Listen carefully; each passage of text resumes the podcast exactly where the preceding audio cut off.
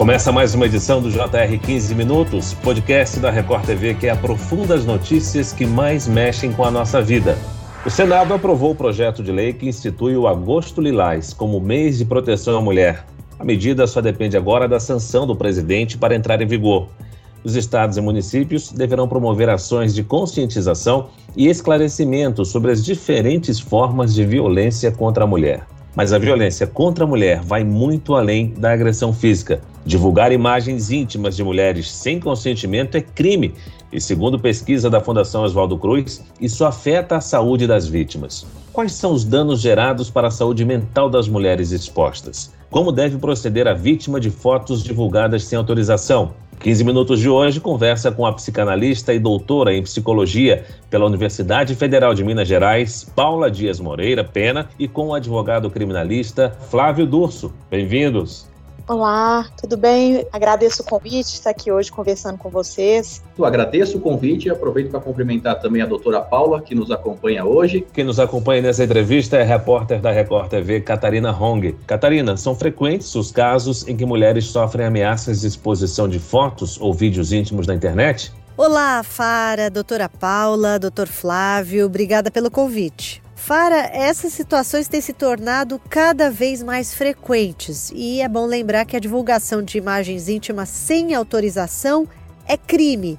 Muitas mulheres sofrem ameaças do ex-companheiro, uh, namorados, marido, até de pessoas que elas não conhecem, de golpistas, criminosos. Fara, publicar algo na internet pode levar alguns segundos, né? É muito fácil, mas para quem teve fotos ou vídeos íntimos expostos, as consequências podem durar uma vida toda.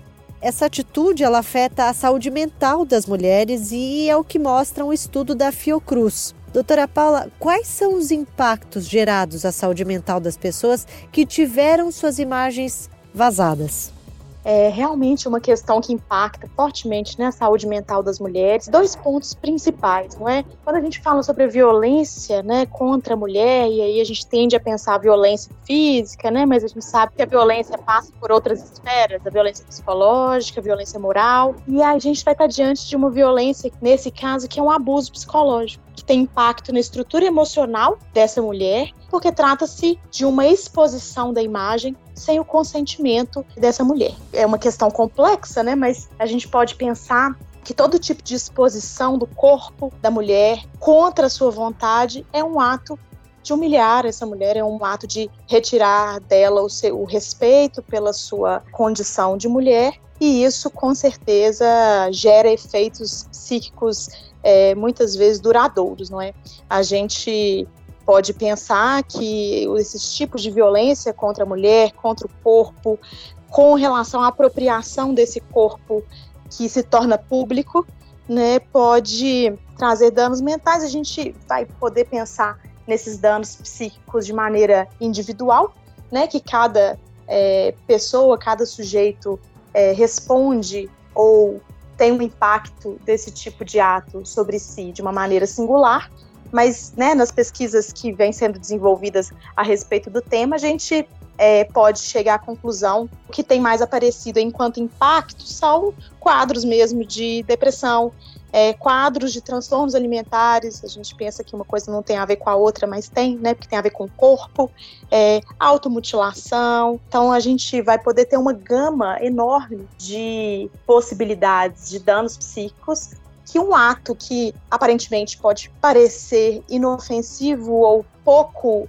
é, importante para quem faz, para quem exerce essa violência, mas para quem sofre essa violência tem um impacto gigantesco. Doutor Flávio, no Brasil, divulgar imagens íntimas sem o consentimento da vítima é crime. Como é classificado esse crime e quais as penas que podem ser aplicadas a quem comete esse ato? Isso nos faz refletir um pouquinho sobre a questão da imagem, do envio de imagem. A mulher, querendo enviar, ela é detentora da sua imagem. Não há problema nenhum. E o Código Penal, ele vem proteger essa, essa imagem que é enviada para que não seja vazada. Porque isso traz muitos efeitos sérios para a mulher.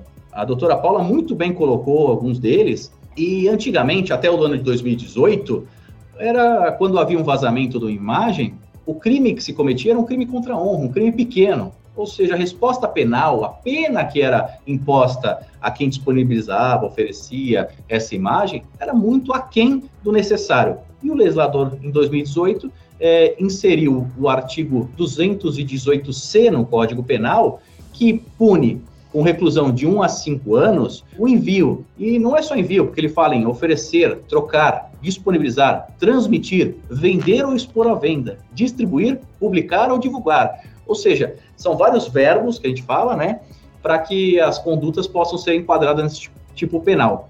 E trouxe ainda um detalhe ainda mais específico, que é um aumento de pena nos casos em que a pessoa mantém ou tenha mantido relação íntima de afeto com a vítima, ou com esse fim de vingança ou humilhação. Nesse caso, a pena é aumentada de um terço a dois terços. Doutora Paula, as vítimas necessitam de que tipo de cuidados nessas situações? Bom, em geral, quando a gente fala de uma mulher vítima desse tipo de exposição ou de algum tipo de violência, qualquer que seja, né, é importante que ela tenha apoio né, que ela seja escutada, que ela possa ter um espaço de fala, porque cada uma dessas mulheres vai ter um efeito diferente no seu psiquismo e nas suas maneiras de conviver com o outro e conviver com si própria.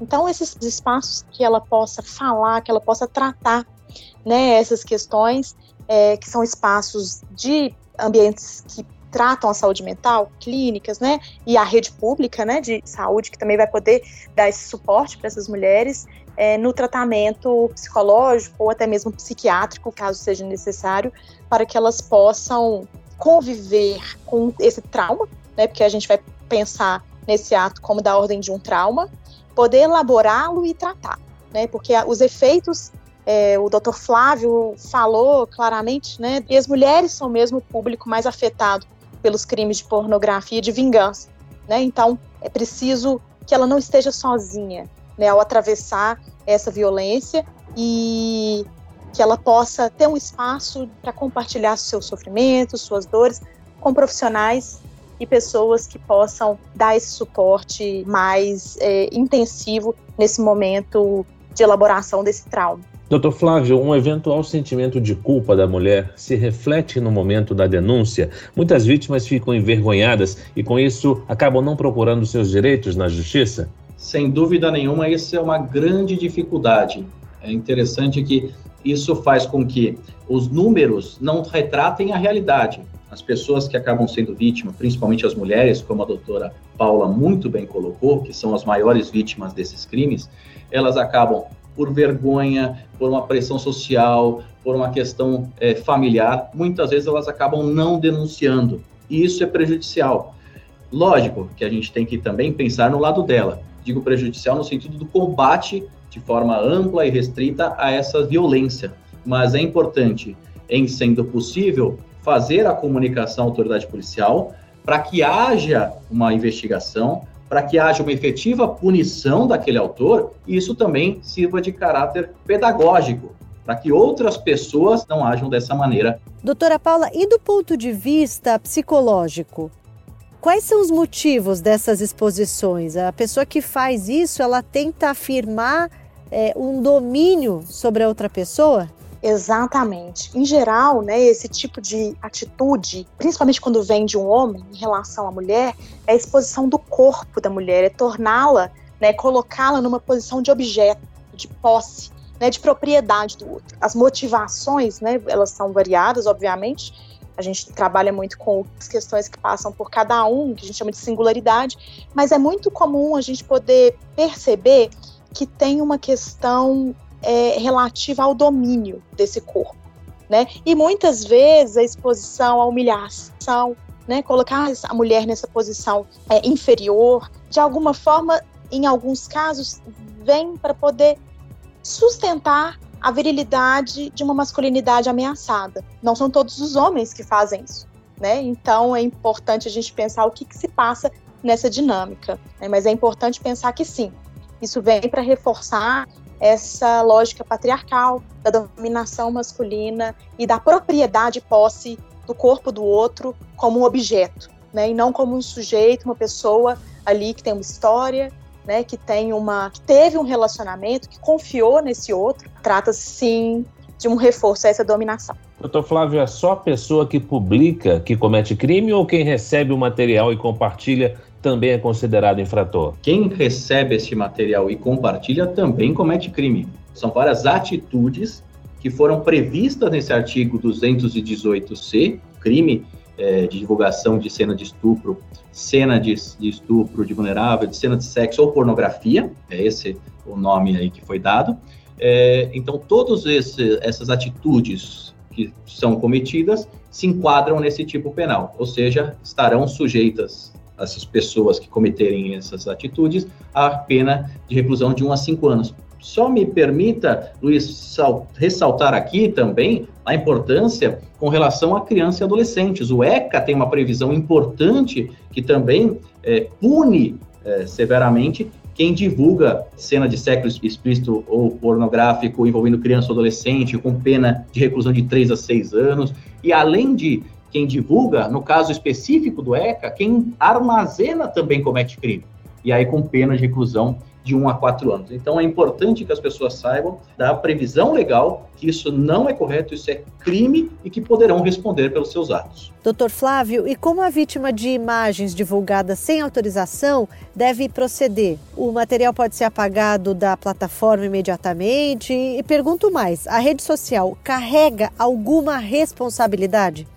Catarina, excelente pergunta. O Marco Civil da, da, Internet é específico, é expresso no seu artigo 21 falando sobre isso. Quando há o compartilhamento numa rede social, ou seja, num ambiente com conteúdo gerado por terceiros, só vai haver responsabilidade subsidiária, ou seja, é, conjuntamente aí, né, uma, uma corresponsabilidade. Quando essa rede social, por exemplo, ela receber uma notificação seja da vítima, seja do seu representante legal, e ela não promover de forma diligente e no âmbito dos seus limites técnicos a indisponibilização desse conteúdo. Em regra, se a rede social for diligente em disponibilizar aquele conteúdo, ela não terá responsabilidade.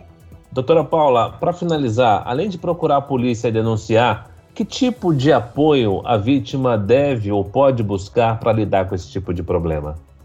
Bom, para além dessas medidas legais que a vítima pode buscar, do ponto de vista psicológico, é importante que esses danos psíquicos estejam é, na pauta né, dessa mulher, que ela possa se fortalecer para procurar mesmo um serviço de saúde mental, seja na rede pública, seja na rede privada, para que ela tenha esse apoio para atravessar né, esse abuso psicológico e também para que ela possa se fortalecer para desnaturalizar o fato de que a culpa desse crime, dessa violência, é dela, né? É da mulher. Então, tomar consciência disso, fortalecer é, psiquicamente, socialmente, é, frente a essa objetalização do corpo e da violência, são linhas de trabalho importantes e que podem ser é, feitos por meio do apoio é, necessário a partir do encontro dessas mulheres com profissionais da saúde mental, né? psicólogos, psiquiatras, que vão poder acolhê-la nesse momento tão delicado que é passar por uma situação de violência, de exposição, principalmente no que tange a questão do corpo exposto, né? a intimidade exposta, que é algo que é muito grave. Né? A gente não deve naturalizar isso como algo banal, não é mesmo? Acho que as mudanças legais que o Dr. Flávio tem trazido vão mostrando a necessidade de tomar e compreender essa questão a partir de um outro de uma outra perspectiva que não a da banalização e a da naturalização é, disso na contemporaneidade. Muito bem, nós chegamos ao fim dessa edição do 15 Minutos. Eu agradeço a participação da psicanalista e doutora em psicologia, Paula Dias Moreira Pena. Obrigado, doutora. Eu que agradeço a oportunidade de estar conversando aqui com vocês e espero poder participar de outros momentos aqui junto com vocês. Agradeço também ao Dr. Flávio pelas informações, foram muito úteis, inclusive para a gente orientar né, as pacientes quanto aos seus direitos. Agradecemos também a participação do advogado criminalista Flávio Durso. Obrigado, doutor.